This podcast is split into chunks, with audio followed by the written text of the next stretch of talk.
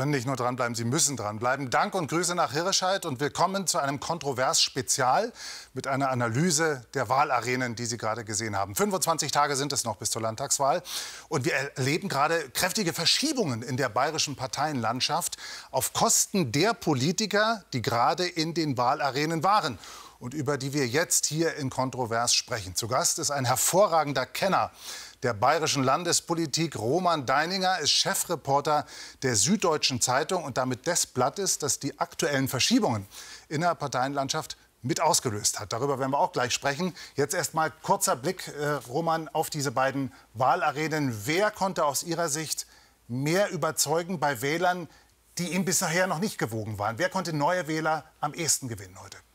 Ich würde sagen, dass die äh, Arena mit Herrn Hartmann ein bisschen stärker ins Detail ging, während äh, Herr Söder, äh, der gerne in Superlativen argumentiert, Bayern das schönste Land zum Leben in Deutschland, damit eigentlich ganz gut durchgekommen ist.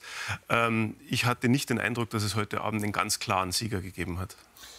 Die Performance war auch etwas unterschiedlich. Markus Söder blieb an seinem Pult stehen. Ludwig Hartmann hat sich bewegt, ist im Publikum rumgelaufen, hat das Publikum auch angesprochen. Was sagt Ihnen das? Also Ludwig Hartmann ist derjenige, der sich unterscheiden muss. Markus Söder ist der Platzhirsch, der kann da als Ministerpräsident äh, mit all seiner Wucht stehen. Äh, Hartmann hat das geschickt gemacht. Das ist also der, der Bill Clinton-Move. Das war der erste, glaube ich, der sich in TV-Duellen plötzlich bewegt hat und direkt aufs Publikum zugegangen ist. Äh, das hat Hartmann sicher nicht geschadet. Danke, gleich reden wir weiter. Markus Söder ist schon seit sehr langer Zeit, seit eineinhalb Jahren in einem Power-Wahlkampf. Ich habe das mal durchgerechnet. Bei seinen vielen Bierzeltterminen und sonstigen Auftritten im Durchschnitt trifft er an jedem einzelnen Tag 2400 Menschen, denen er im Grunde direkt gegenübersteht. Und trotzdem stand jetzt nur 36 Prozent für die CSU laut jüngstem BR24 Bayern-Trend. Birgit Rätsch über einen von Überraschungen geprägten und den vielleicht wichtigsten Söder-Wahlkampf überhaupt. Der Wahlkämpfer Söder in seinem Element. Unterwegs im Freistaat. Tracht, Tradition, Tegernsee. So macht Bayern Laune. Die des Ministerpräsidenten ist zu diesem Zeitpunkt strahlend. Kaum ein Bierzelt oder Volksfest lässt er aus. Und nutzt auch jede andere Gelegenheit, sich volksnah zu präsentieren. Und dann, Ende August, Antisemitismusvorwürfe gegen Hubert Aiwanger. Über Nacht steht sein Koalitionspartner und Vize von den Freien Wählern am politischen Abgrund und verhakelt auch Söders Wahlkampf. Es sind schlimme Vorwürfe im Raum. Aiwanger muss 25 Fragen aus der Staatskanzlei beantworten. Danach sagt Söder, in der Gesamtabwägung wäre eine Entlassung aus dem Amt aus meiner Sicht nicht verhältnismäßig. Söder permanent in der Zwickmühle. Und Aiwanger? Stimmungstest beim Gillermoos in Abensberg. Aiwanger wird gefeiert wie ein Popstar. Nebenan stellt Söder klar, wer Koch und indirekt, wer Kellner ist. Am Ende kommt es dann doch auf den Ministerpräsidenten an. Dann die ersten Umfragen seit der Affäre. Die Freien Wähler legen deutlich zu. Die CSU verliert. Söder wiegelt ab. Wir sind jetzt gerade Fieberkurven aus Solidarität. Wählerbeifall für gelungene Krisenkommunikation des Ministerpräsidenten? Fehlanzeige. Die CSU profitiert bislang nicht von der Affäre. Schauen wir es uns noch mal genau an. Die Daten aus dem BR24 Bayern-Trend. CSU jetzt bei 36 Prozent, wenn am Sonntag Landtagswahl wäre, minus drei Punkte. Und die Freien Wähler plus fünf Punkte auf 17, ein Allzeithoch. Das ist der Rekord. Die CSU, wir haben das gerade gehört in dem Beitrag, sagt jetzt hoffentlich nur eine Fieberkurve, ein kurzer Solidarisierungseffekt mit den Freien Wählern. Frage an Roman Deininger. Ist das wirklich alles oder hat die CSU nicht ein größeres Problem? Äh, das Fieber würde ich stehen lassen. Es ist eine Fiebererscheinung, aber äh, es ist ja heute quasi schon Wahltag. Die Briefwahl läuft. Also die Hoffnung, dass sich das bis zum 8. Oktober äh, komplett wieder in Luft auflöst, dieser Sprung für die Freien Wähler, ähm, die ist, glaube ich, illusorisch. Ähm, die Freien Wähler haben substanziell dazu gewonnen. Es äußert sich da aber natürlich schon mehr. Es äußert sich darin, dass viele Menschen im Land jetzt Hubert Aiwanger folgen, ähm, indem sie in ihm offenbar mehr sehen als sie in Markus Söder sehen. Aiwanger kann der Hubert aus Rasdorf sein, volksnah, während Markus Söder, der sein Amt irgendwie staatstragender versteht, ähm, denen überhaupt nicht so nahe kommen kann. Kann er es nicht? Will er es nicht, der Markus Söder? Na, er hat ja, ist hin und her gerissen. Ähm, auch in seiner eigenen Partei erwarten Leute von ihm, dass er beides ist. Der Volkstribun, der auch mal derb ist und gegen die Grünen wettert. Und auf der anderen Seite aber auch der seriöse Staatsmann, der dieses Amt gut ausfügt. Während sich Aiwanger einfach dafür entscheiden kann, der Volkstribun zu sein, muss Söder beides sein. Das ist ein Dilemma, aus dem Markus Söder schwer rauskommt und das es so schwer macht, diese Volkspartei CSU zusammenzuhalten. Schauen wir noch mal genauer auf die Wahlarena mit Markus Söder, die wir gerade gesehen haben. Da gab es ein Thema, das einen wesentlichen Teil dieser Sendung dieser, dieser Veranstaltung geprägt hat, nämlich Zuwanderung. Kleiner Ausschnitt aus der Wahlarena gerade. Ich bin für Arbeitsmigration ja, aber ich bin zum Beispiel auch dafür, dass wenn jemand, der kriminell bei uns wird, sofort wieder abgeschoben wird. Auch das gehört zur Realität dazu und das muss man endlich auch tun. Also die Union kommuniziert da inzwischen ein klares Konzept, eine Kontrollen an den Außengrenzen, das, was wir eben gerade gehört haben. Roman Deininger, warum gelingt es der Union, der CSU wie aber auch der CDU nicht, mit diesem Thema, das laut jüngstem BR24 Bayern-Trend auch die Leute bei dieser Landtagswahl am meisten beschäftigt, warum punktet die Union damit nicht stärker? Es ist natürlich eine ständige Gratwanderung zwischen diesen Polen Humanität und Ordnung, die die CSU so ausgegeben hat als Eckpfeiler äh, ihres Konzepts. Markus Söder hat sich 2018 beim Thema Migration gründlich die Finger verbrannt. Daraus hat er gelernt. Deswegen hält er sich jetzt zurück. Gleichzeitig äh, strömen täglich viele äh, Menschen in unser Land. Die Kommunen ächzen unter dieser Belastung. Das heißt, das Thema ist da, aber äh, Markus Söder muss es mit Samthandschuhen anfassen, äh, damit er nicht wieder im Ton verrutscht. Das ist ein Dilemma, aus dem man sich nicht leicht befreien kann. Noch einmal zu, dem, zu der Konkurrenz zwischen Markus Söder und Hubert Aiwanger. Der Bayern-Trend zeigt auch, dass zwei Drittel der Bayern die Entscheidung von Markus Söder, Hubert Aiwanger im Amt zu lassen, richtig finden. Profitieren tut trotzdem nur Hubert Aiwanger. Markus Söder im Gegenteil verliert noch. Wie ist das zu erklären? Hubert Aiwanger löst, glaube ich, einfach äh, tiefere Emotionen aus bei den Leuten als äh, Markus Söder.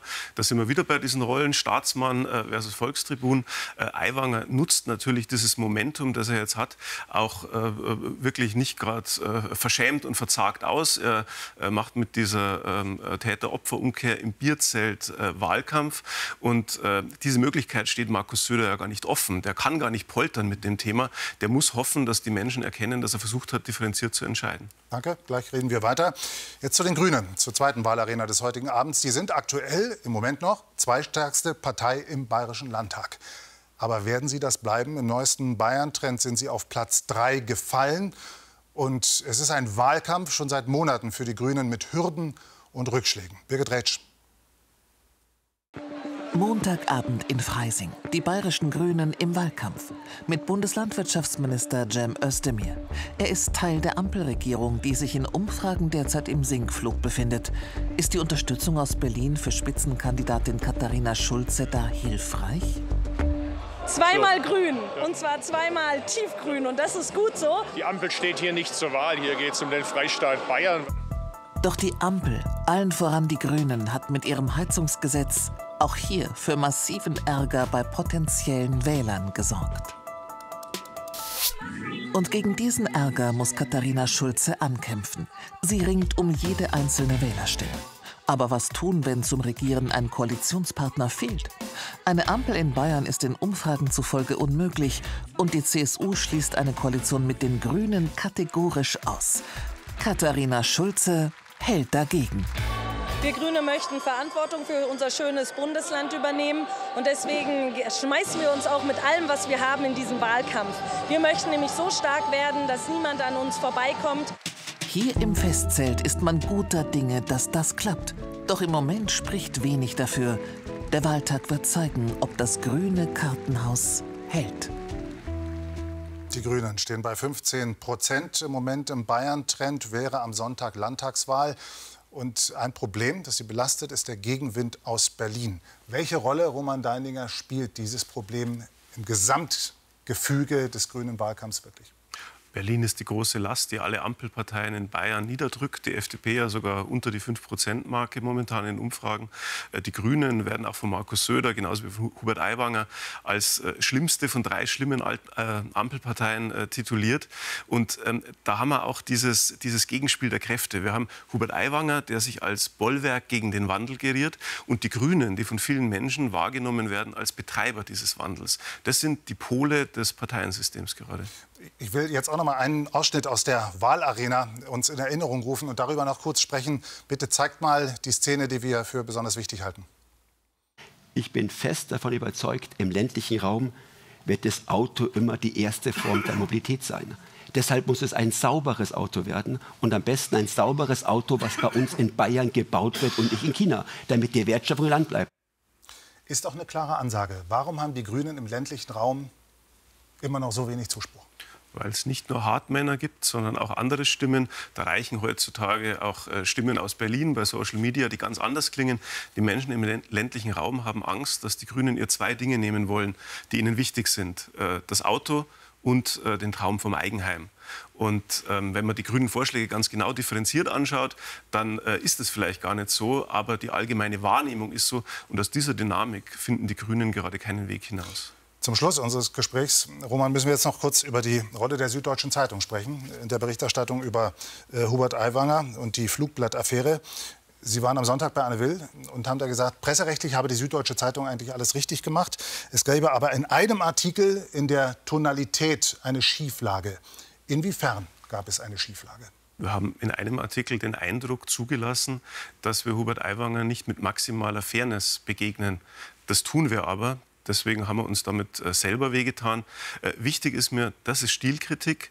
Äh, in der Substanz steht die Recherche. Die Entscheidung, das zu veröffentlichen, war richtig. Denn Journalisten, ob bei der SZ oder beim BR, bringen Dinge ans Licht, von denen sie glauben, dass sie ans Licht gehören. Und jetzt können sich die Bürgerinnen und Bürger ihre Meinung darüber bilden. Vielen Dank für die Expertise, für den Besuch. Roman Deininger, der Chefreporter der Süddeutschen Zeitung. Danke. Herzlichen Dank. Danke. Wir haben jetzt viel geredet über Politik. Und jetzt lassen wir die Politiker wieder selber machen. Aber nicht so, wie sie es in ihrem Alltag normalerweise tun. Also Reden halten, Akten lesen, an Argumenten feilen, ihre Argumente verteidigen, wie wir das heute Abend gesehen haben. Macht absichern. Nein. Wir führen Bayerns Politiker an neue Aufgaben ran. Jetzt zum ersten Mal vor der Landtagswahl 2023 der Kontrovers Reality Check. Die Politiker machen ein Praktikum, und zwar ein Überraschungspraktikum. Bayerns Grünen-Chefin Eva Lettenbauer arbeitet da, wo Grüne nach Ansicht vieler Leute mal früher hätten hinschauen sollen, nämlich im Heizungskeller an einer Wärmepumpe. Hans Hinterberger. Eine Politikerin vor ganz neuen Herausforderungen. Da kommt sie. Eva Lettenbauer, 30 Jahre alt, Wirtschaftsingenieurin und Landesvorsitzende der Grünen. Servus, guten Hallo, Morgen. Wir haben ihr einen Praktikumsplatz besorgt. Wo, erfährt sie erst jetzt. Per Videobotschaft. Servus, Frau Lettenbauer. Ich freue mich sehr, dass Sie unsere Firma, die Firma Erich Schulz, beim Einbau einer Wärmepumpenanlage ah. tatkräftig unterstützen wollen. Bis dann. Wunderbar, freut mich. Sehr gut. Wärmepumpen habe ich die letzte Zeit einige gesehen und viel gesprochen drüber. Klar, Wärmepumpe, ein Lieblingsthema der Grünen. Aber mal sehen, ob sie so ein Gerät auch einbauen kann. Der Kontrovers Reality Check. Servus, schönen guten Morgen. Alles gut, hallo, Lindauer. Erich Schulz und sein Mitarbeiter Damir Lucic warten schon. Und natürlich die Wärmepumpe. Okay. Die braucht erstmal eine vernünftige Halterung. Dass mhm. Sie die Operation nicht. Sie dürfen jetzt einmal selber bohren, bitte schön. Ja? Ich will ja nicht ins Pflaster rein. Doch, doch, doch. Doch, aber wenn jetzt Pflaster rein. Genau.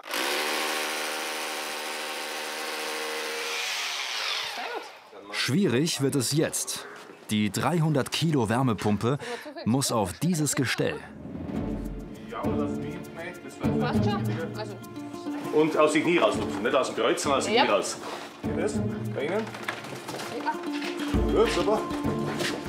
Drehen uns jetzt einmal. Mhm. Auf. Langsam, vorsichtig.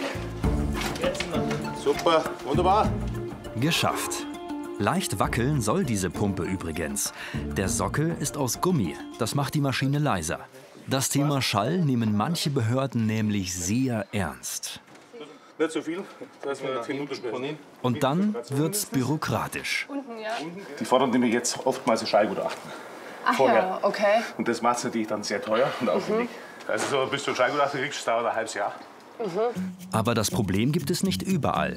Zurzeit bekommt Erich Schulz vom Amt in München andere Anweisungen als hier in Stadtbergen bei Augsburg. Also das ist ein Thema, wo uns echt wieder mal gegen den Wind läuft. Ja, wenn ich jetzt höre, dass bayernweit nicht die gleichen Regelungen gelten für die ähm, Lärmgutachten, dann finde ich, muss man da sprechen. Botschaft angekommen. Weiter geht's im Haus, am neuen Pufferspeicher.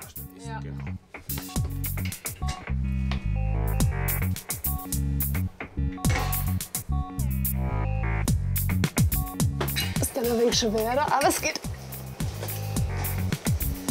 Wenn du mit Politik nichts mehr zu tun haben willst, Ja. kannst du gerne bei mir anfangen. Fang ich an. Und das ist Eng geht es zu. Das Haus wurde früher ausschließlich mit Gas beheizt. Jetzt muss viel neue Technik in den Heizraum. Die Räume sind ja, hat man nicht damals, damals gerechnet, dass da noch mal Wärme Mhm. reinkommt. Und das Ja. ist alles, das ist wirklich, jeder Heizraum ist so eng. Ein Puzzlespiel. Und es gibt noch viele Heizräume in Bayern umzubauen. Noch überwiegen mit 38% Gas und 30% Ölheizungen ganz klar die fossilen Energieträger in Bayerns Haushalten. Die Wärmepumpe führt mit unter 4% ein Nischendasein. Und richtig viele Wärmepumpen hat Erich Schulz in letzter Zeit auch nicht nachgerüstet. Denn 40.000 Euro kostet zum Beispiel diese Anlage. Doch wie viel der Staat bezuschusst, lange unklar. Die Kunden entsprechend verunsichert. Also ich habe zig Angebote draußen Ja. und bekomme keine Mhm. Aufträge, weil die Leute warten, abwarten, was jetzt an auf was kommt. Der Wirbel ums Heizungsgesetz. Erst nach unserem Dreh steht fest, 30 bis 70 Prozent Förderung soll es geben, je nach Einkommen.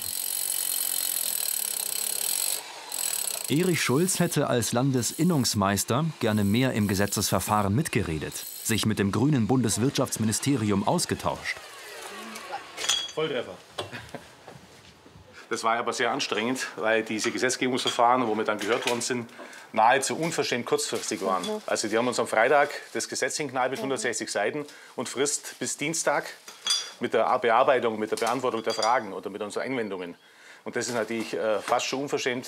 Ja, also verstehe ich total. Am Ende muss es immer darum gehen, auch die Beteiligten zu hören. Und da braucht man Zeit dafür. Ich denke, die nächsten Male klappt es dann auch besser. Da scheint kommunikativ nach wie vor vieles ausbaufähig. Ich finde, die Debatte muss künftig sachlicher laufen, weil ganz viele Leute sind daheim auf dem Sofa einfach fast verzweifelt. Da hätten wir den Leuten einfach mehr Sicherheit geben können. Auf dieser Baustelle ist heute Schluss. Zu tun gibt es noch genug. Wobei auch Heizungsbauer über große Personalnot klagen. Ob Eva Lettenbauer mal einspringen kann? Sagt ihr Bescheid, wenn ihr Unterstützung braucht? Machen wir. Wenn es politisch nicht mehr klappt, Mhm. ihr gerne bei uns jederzeit anfangen. Aber erstmal bleibt dann doch die Wiederwahl in den Landtag das Ziel der grünen Chefin. Der kontrovers Reality-Check nächste Woche dann mit Politikern von SPD und AfD. Und was die machen müssen, werden Sie auch erst kurz vorher erfahren. Das hier ist Protest gegen die internationale Automobilausstellung letzte Woche in München. Gegen eine Ausstellung also, wo schicke, fette und protzige, teure Autos dominiert haben. Es ist halt stabil der Trend in der Autobranche mit dem Siegeszug der E-Mobilität umso mehr. Der Kleinwagen dagegen steht inzwischen auf der Liste der aussterbenden Arten. Ganze Modellreihen laufen aus. Das ist schlecht für Sparer, für Leute mit Parkplatznot und zum Beispiel auch für Pflegedienste. Die kontroverse Story von Ulrich Hagmann. Alltag beim Pflegedienst Helmer in Dingolfing. Geht nicht an. Ja! Die Kleinwagenflotte ist in die Jahre gekommen, müsste dringend ersetzt werden. Nee, das Verrecken nicht. Da kommt nichts. Weder dem ersten noch dem zweiten. Aber warum kaufen Sie nicht einfach ein neues Auto? Es ist eigentlich schon seit äh, ein, zwei Jahren unmöglich, äh, noch günstige Neuwagen zu bekommen. Also vor fünf Jahren waren wir irgendwie bei 12.000 Euro, jetzt sind wir schon bei 16.000, 17.000 Euro. Die einen finden keine günstigen Kleinwagen mehr und die anderen bieten immer größere und teurere Autos an. Stolz präsentiert Anfang September auf der IAA in München.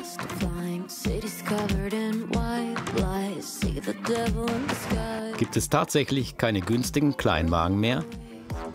Im ADAC-Testzentrum in Landsberg suche ich nach Antworten. Wir haben uns dann vorgenommen, wir machen mal einen Vergleichstest mit allen Fahrzeugen, die es unter 15.000 Euro noch gibt. Und dann haben wir festgestellt, das sind nur noch vier. Ob VW Up, Opel Adam, Ford Fiesta, Peugeot 108, alle eingestellt oder am Auslaufen. Es gibt vier Autos unter 15.000 Euro, jetzt aktuell auf dem deutschen Markt. Genau, als Neuwagen zu bekommen. Okay. Der ADAC hat den Trend für alle Kleinwagen in den vergangenen zehn Jahren nachgerechnet. Seit 2013 sind die durchschnittlichen Kleinwagenpreise um fast 70 Prozent gestiegen auf knapp 24.000 Euro. Gleichzeitig sank das Angebot an Kleinwagen um 16 Prozent. Woran liegt es? Warum sind diese Autos so teuer geworden? Ja, da gibt es viele Gründe. Die Hersteller sagen natürlich, die Kosten sind gestiegen, sie müssen mehr Systeme einbauen. Mhm. Ähm, man sieht aber sicherlich auch an den Gewinnen, die die äh, Autohersteller die letzten Jahre eingefahren haben, ähm, dass sie schon auch ihre Margen eventuell verbessert haben. Vier Kleinwagen unter 15.000 Euro hat der ADAC getestet. Zwei davon konnten für einen kontroversen Nachtest noch einmal zur Verfügung gestellt werden. Dacia Sandero, ne? Genau. Das ist ja ein, ein Riesenauto, also das ist ja kein Kleinwagen, oder? Der ist vier Meter, über vier Meter, vier Meter acht fast. Ja. Und ähm, ja, da sieht man schon ein ziemlich vollwertiges Auto eigentlich. Der da, der ist aber auch nicht klein. Von wegen kleiner Fiat Panda, der war doch mal so ein kleiner Würfel, oder? Der wirkt, der wirkt relativ kräftig. Tatsächlich ist er aber nur 3,65 Meter lang und damit ein gutes Stück kürzer als der Sandero. Jetzt muss man rein, probieren wir es aus. Es und ich glaube, jetzt sieht man... Ja, ja, spüren Sie meine, spüren ja. Sie meine Knie? genau. Welcher der beiden Kleinwagen ist der bessere? Der ADAC wird die beiden Fahrzeuge genau unter die Lupe nehmen. Während in Landsberg getestet wird, kämpfen sie in Dingolfing mit dem Anlasser. Geht nimmer. Geht schon wieder nicht mehr, Nein, oder? geht schon wieder nimmer. Der hat eher das Problem, naja, viel Stadtverkehr, viel Anfahrten. Da ist gerade die Kupplung durch. Zehn Autos kaputt, für den Pflegedienst mit über 40 Autos und 130 Beschäftigten ist das ein Riesenproblem. Wir kümmern uns ja nicht nur um pflegebedürftige Senioren und Seniorinnen, sondern äh, immer mehr halt auch um unsere Autos, die auch dann in die Jahre kommen. Ne? Ist der Pflegedienst in Dingolfing eine Ausnahme? Das will ich von Fuhrparkmanager Jürgen Ohr wissen. Er betreut mit seiner Software kleinere Fuhrparks auch von Liefer- und Pflegediensten. Pflegedienste haben große Probleme unter dem Kostendruck, der da besteht, jetzt Autos wirtschaftlich einzukaufen. Es ist sehr schade, dass gerade auch dieses Kleinwagenthema kapitalistisch geregelt wird. Es wird einfach, es gibt keiner mehr, weil man nichts dran verdient und die schauen in die Luft. Die internationale Automobilausstellung in München zeigt die neuesten Trends.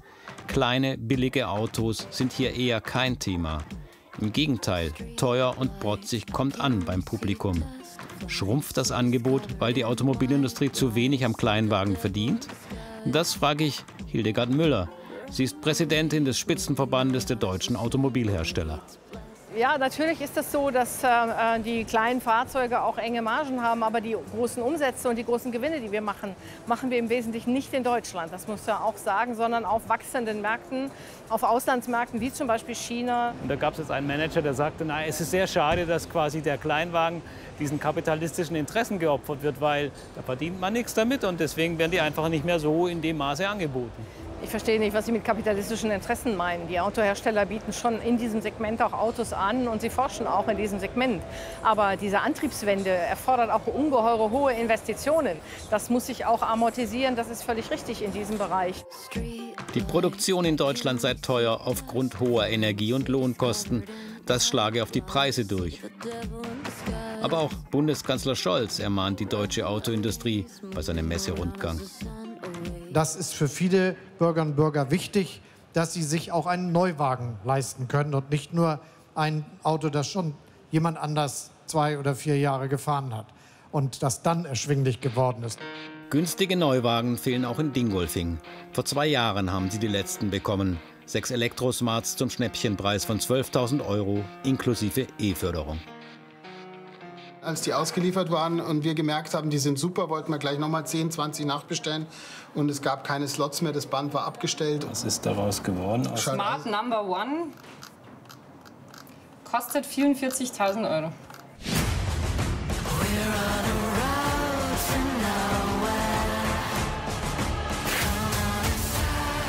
Das ist eine Riesenkiste. Welcher Pflegedienst braucht ein Auto für 44.000 Euro? Das funktioniert nicht. Funktioniert nicht mehr für einen Pflegedienst. Genau.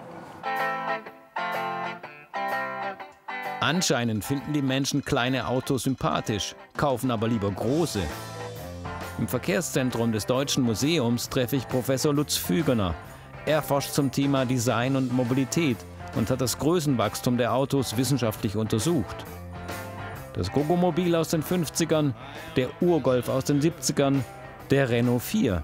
Familienautos waren mal kurz und kompakt. Zu den Zeiten, als diese Autos unterwegs waren, da gab es also im, im, in Westdeutschland ähm, 20.000 Verkehrstote pro Jahr. Und das hing eben auch damit zusammen, dass die Autos nicht viel ausgehalten haben in einem man war nicht so sicher in dem Unfall. Und da hat sich sehr viel geändert. Und passive Sicherheit heißt immer, ich muss Material reinbauen in Autos. Mhm. Und das macht die Autos extrem größer, definitiv. Und es gibt noch weitere Gründe für das Größenwachstum. Die Wünsche der Käufer. Das dürfen wir auch nicht vergessen, dass äh, Größe auch immer noch Image ist. Also diese konservative Sicht aufs Automobil ähm, ist an den Märkten, die jetzt gerade bestimmen, wie Autos aussehen. Das ist ja nicht dieser Markt hier bei uns. Das ist ja zum Beispiel der chinesische Markt oder der amerikanische, das ist immer noch ein Leitmarkt. Und äh, da ist die Meinung, also das, das Image, die Aussage des Automobils hat da immer noch mit Größe zu tun. Da kann man nichts machen, leider. Nach langem Suchen habe ich auf der IAA in München auch Kleinwagen gefunden aus chinesischer Produktion. Sieht aus wie eine Kopie des Smart 44. Und dieser hier sieht aus wie ein Smart 42, kommt jetzt für Preise um die 17.000 Euro nach Deutschland, inklusive Wechselbatterien. Räumt Smart das Kleinwagensegment und macht Platz für günstige Konkurrenz aus China? Wir arbeiten an einem Nachfolger und ähm, es ehrt uns, kopiert zu werden. Es zeigte, dass Smart vor 25 Jahren nicht komplett falsch unterwegs war, vielleicht ein Stück weit seiner Zeit voraus. In Landsberg hat der ADAC zwei Kleinwagen ausführlich untersucht und sogar auf Kopfsteinpflaster getestet. Ja, jetzt, jetzt, jetzt scheppert's. Jetzt scheppert's, ja, oder?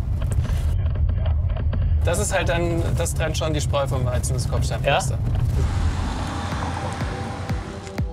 Und wie schlägt sich der Fiat? Da ist. Nee, der Dacia hat mehr geklappert, oder? Klappern tut er nicht. Also, Doch jetzt. Jetzt, jetzt kommt das jetzt Piepen noch dazu. Ah, jetzt quietscht er auch noch. ist in beiden Fällen nicht perfekt. Eigentlich liegen beide Kleinwagen in den meisten Testkriterien nahezu gleich auf. Aber der ADAC kommt zu einem eindeutigen Ergebnis. Der, der Sieger ist der Dacia und ähm, ausschlaggebend letztlich war die Sicherheit. Der Dacia hat einen Notbremsassistenten und Seitenairbags. Beides hat der Fiat nicht. Deswegen werden ihm ordentlich Punkte abgezogen. Insgesamt ist es eine Katastrophe, dass es kaum noch günstige Autos gibt. Also das ist auch eigentlich der Punkt. Vor fünf Jahren hat man irgendwo unter 10.000 Euro auch noch was bekommen, wenigstens irgendwas. Und da gibt es halt jetzt gar nichts mehr. Der Pflegedienst hat sich anders entschieden. Also wir haben uns jetzt letztes Jahr zehn äh, chinesische E-Autos bestellt. Die wären super für uns. Wir warten aber seit über einem Jahr eben jetzt auf die. Sie haben kein Problem damit, die chinesische Automobilindustrie sozusagen nach Dingolfing zu bringen. Das ist ja schon am Ende geht es mir nicht um die Automobilindustrie, sondern am Ende geht es uns um die Pflegebedürftigen und um unsere Mitarbeiter. Die müssen bei den Leuten draußen sein und nicht ähm, am Straßenrand. Doch wann sie neue Autos aus China bekommen, steht in den Sternen. Bis dahin müssen sie ihre alten Autos irgendwie fahrbereit halten. Alternativen haben sie leider keine mehr.